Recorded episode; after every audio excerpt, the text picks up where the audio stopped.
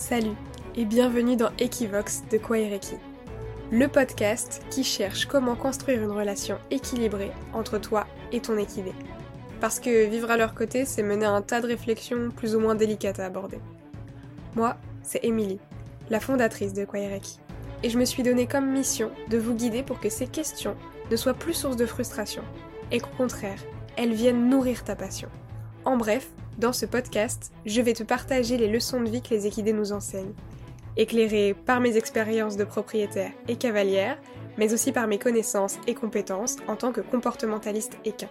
Alors bonne écoute Bienvenue dans ce nouvel épisode d'Equivox, le podcast audio de Kwaireki. Dans les derniers épisodes, je t'ai parlé de problèmes et de plans de progression. Je t'ai donné les clés pour créer un plan de progression adapté et personnalisé à ton cheval et des petits tips pour éviter les problèmes de comportement.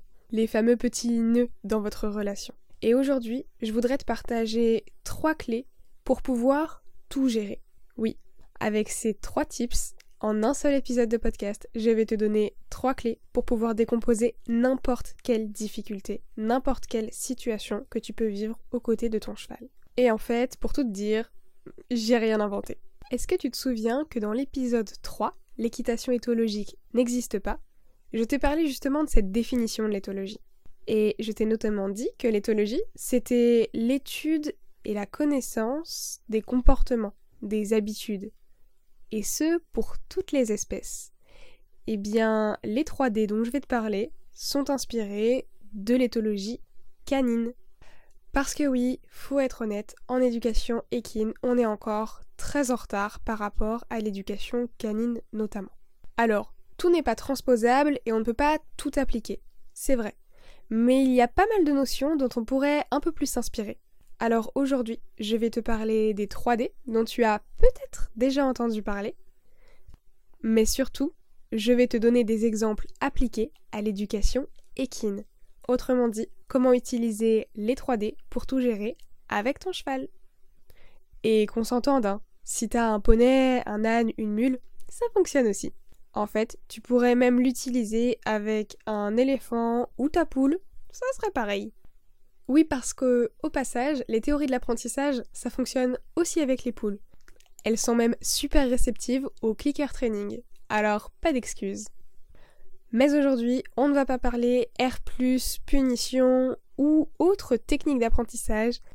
Non, aujourd'hui, je vais juste te partager dans Equivox trois clés pour te mettre en situation de réussite et éviter les facteurs d'échec. Les 3D, les 3D, mais alors qu'est-ce que c'est? Eh bien, les 3D, c'est la durée, la distance et la distraction, tout simplement. L'idée, c'est de faire évoluer un seul de ces paramètres à la fois avant de pouvoir les combiner. Et donc, en fonction des exercices que tu mets en place, ça te permet d'isoler un facteur d'échec ou un critère de réussite. Ce sont vraiment des clés à la fois pour comprendre pourquoi un comportement indésirable, voire problématique, apparaît, et surtout comment t'y adapter pour permettre à ton cheval de mieux gérer la prochaine fois qu'une situation similaire se présente. En général, on commence par travailler la durée. Parce que oui, pour nous, cavaliers, qui finalement avons déjà appris l'équitation, ça nous paraît plutôt évident. Mais en fait, pour le cheval, maintenir ses demandes, être autonome, c'est absolument pas logique.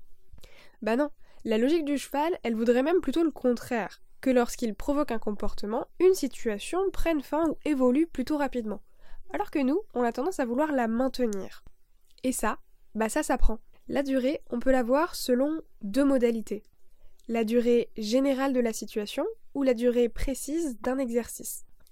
Vous ne m'entendrez jamais donner de recommandations précises sur la situation globale. Le fameux conseil, un poulain c'est une séance de 15 minutes maximum. Bien sûr qu'il faut prendre en compte la durée complète de la situation, notamment quand on a des objectifs sportifs. Bah ouais, dérouler une reprise de dressage ou un parcours de CSO, ça s'apprend et donc on doit maintenir une concentration sur la durée. Mais pour des périodes d'éducation, ce sur quoi il faut se concentrer, c'est la durée de l'exercice.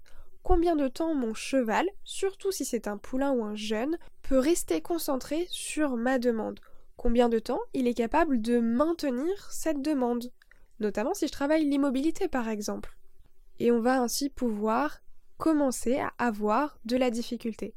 Du cheval qui maintient l'immobilité quelques secondes au cheval qui peut la maintenir indéfiniment pendant que tu prends ton pique-nique en pleine randonnée par exemple. De la même manière que pour un cheval de sport, on va passer d'une durée d'exercice précise avec la capacité de faire un saut isolé à une capacité plutôt globale pour pouvoir enchaîner tout un parcours de CSO.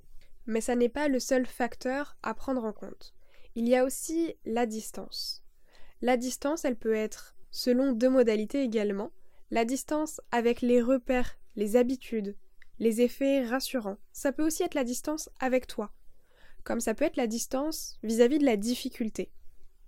Par exemple, pour un poulain que tu as beaucoup manipulé à pied à proximité, apprendre à travailler à distance ou à être longé va représenter une difficulté, non seulement par la durée, mais aussi et surtout par la distance qu'il va y avoir entre toi et lui. Et ça, c'est un comportement que j'observe assez souvent le cheval qui revient vers toi alors que tu lui as pas encore demandé. Ça vient pas toujours d'une difficulté à maintenir la demande sur le cercle, mais parfois juste à s'éloigner de toi. Ou à rejoindre la piste du rond de longe où une banderole a été affichée pour le concours de la semaine prochaine, mais qui n'était pas là la dernière fois que vous avez travaillé. Et parfois on peut même cumuler les deux difficultés plus la distance entre toi et lui est grande alors que tu es un repère, et qu'en même temps la distance entre lui et la difficulté est faible, plus tu cumules les facteurs de risque de te retrouver en situation d'échec et de voir des comportements problématiques apparaître. Alors que si tu décomposes ne serait-ce que ce seul dé, tout seul, eh bien tu as plus de chances de te retrouver en situation de réussite et du coup que ton cheval accepte de plus en plus facilement de mettre de la distance là où toi tu en aurais besoin. Mais il nous reste un troisième dé à aborder. Celui-là, c'est celui sur lequel les cavaliers se concentrent le plus souvent. La distraction. En fait, chez les cavaliers, c'est même un peu l'excuse à tous les comportements dont on ne connaît pas trop encore l'origine tout de suite sur le moment. Ça peut être la copine qui retire son kawaii, la personne qui vient d'arriver sur le bord de la carrière, toi qui mets ta main dans la poche pour choper un mouchoir et Pompon qui pense que c'est un bonbon. Bref, la distraction, elle peut être aussi motivante qu'effrayante. Dans les deux cas, elle crée une déconnexion. Toute passionnée s'est déjà posé cette question comment créer la connexion et garder la motivation de mon cheval Eh bien, désormais, grâce aux 3D que je viens de te présenter, tu as les réponses. Pour garder la motivation, mets ton cheval en situation de réussite. S'il se retrouve en situation d'échec de manière répétée, il ne trouvera aucun intérêt à travailler et aura tendance à fuir la situation. Ou au mieux, à le faire à contre-coeur. Et c'est pas vraiment ce qu'on recherche dans la relation avec eux.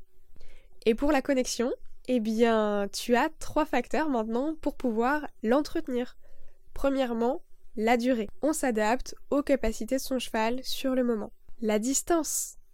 On fait avec les repères qu'on a créés avec son cheval. Et la distraction. On fait avec la gestion des émotions qui est possible sur le moment. Ces 3D, ce sont avant tout des repères pour toi en tant que cavalière ou propriétaire aux côtés des équidés. Ça te donne les compétences nécessaires pour pouvoir t'adapter au seuil de tolérance de ton cheval. Le seuil de tolérance, moi j'aime bien l'imaginer comme une petite jauge. Donc tu peux en imaginer une pour chaque dé. Cette jauge, elle se remplit petit à petit. Il y a un moment, elle va passer dans une zone où tu sens que ça va déborder, mais tu sais pas encore quand est-ce que ça va passer. Et peut-être qu'elle pourrait se déremplir d'ailleurs si ça s'évapore. Et puis quand ça déborde, ben là ça déclenche un comportement qui est souvent pas celui que t'attends. Le seuil de tolérance, c'est le moment à partir duquel ton cheval va déclencher un comportement face à un stimulus. Ça nécessite à la fois de pouvoir identifier le stimulus auquel ton cheval répond et de connaître son seuil de tolérance. Si tu prends le temps de décomposer chaque apprentissage sur chaque dimension, alors tu auras des réponses à la fois sur les stimulus qui peuvent déclencher ton cheval et sur son seuil de tolérance de manière hyper précise. Autrement dit, la jauge ne devrait jamais déborder. Et ça, c'est le meilleur moyen de remplir une quatrième jauge, la jauge de l'amitié. Et c'est déjà la fin de l'épisode du jour. Mais on se retrouve très vite sur Equivox parce que j'ai encore plein de clés à te partager pour développer une relation plus équilibrée entre toi et ton équidé. D'ici là, prends soin de toi et à très vite Merci d'avoir écouté cet épisode jusqu'au bout. Si tu as apprécié ce moment de partage, pense à laisser un avis et une note sur ta plateforme d'écoute préférée. Ça m'aide énormément à faire connaître le podcast, ton avis compte. Si tu as envie d'aller un peu plus loin et de me soutenir, tu peux également me rejoindre sur l'Instagram de Kwaireki. Tes retours et tes messages sont toujours un plaisir à lire, alors n'hésite pas à m'envoyer commentaires, suggestions, remarques et idées de sujets que tu aimerais que j'aborde dans les prochains épisodes. Un grand merci à toi, on se retrouve demain pour un nouvel épisode de notre calendrier de l'Avent. D'ici là, prends soin de toi et continue d'explorer ta relation avec ton cheval grâce à Equivox, le podcast de Kwaireki.